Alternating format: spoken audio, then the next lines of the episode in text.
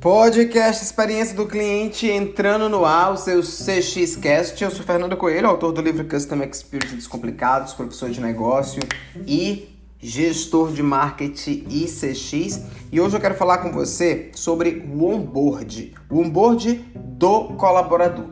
Talvez você já tenha ouvido falar sobre o onboard do cliente, mas e o onboard do colaborador? Que vai atender o seu cliente. Você sabe o que é?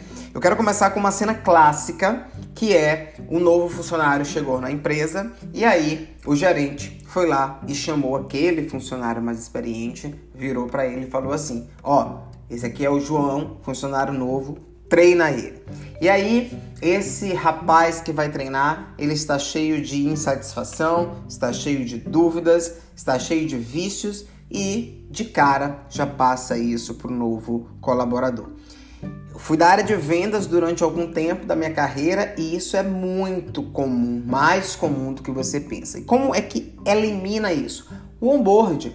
O onboard nada mais é do que um processo onde você vai integrar e adaptar o colaborador que chega na empresa.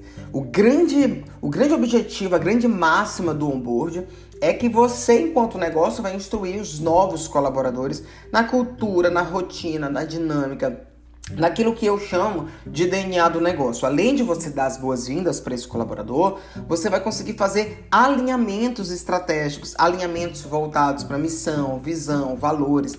E dois elementos que muito gestor às vezes nem conhece e deixa passar, né?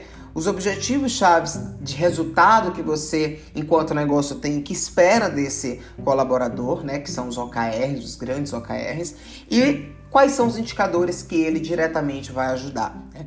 É, a GUP, que é uma consultoria na área de recrutamento é, no mercado, ela fala que quando você trabalha um onboard de maneira mais eficiente no seu negócio, você consegue reter talentos, aumentar o engajamento dos profissionais, porque ele vai entrar sabendo exatamente o que aquele negócio espera dele e o que ele pode contribuir para a cultura daquele negócio. E quando você tem isso, o terceiro ponto que a GUP coloca é que você consegue crescimento do negócio e algo que eu já falei nos dois podcasts anteriores, que o Employee Experience, né, a experiência do colaborador traz. Segundo a GUP, você consegue também reduzir turnover. E aí a GUP fala isso, vários professores de negócios e gestão com pessoas, a Great Place to Work coloca isso. Reduzir turnover é reduzir impacto financeiro, gente. E o que, que a escola de experiência do cliente ela orienta? você vai fazer um onboard, prepare esse é, a chegada desse colaborador, alinhe com a liderança, o líder tem que instruir, o líder tem que conduzir, né? Alinha com o time, né? Faz um plano de PDI, que é um plano de desenvolvimento individual, para essa pessoa que vai chegar entender os processos, entender a rotina, entender o que, que, ele vai fazer, crie essa cultura do onboard no seu negócio.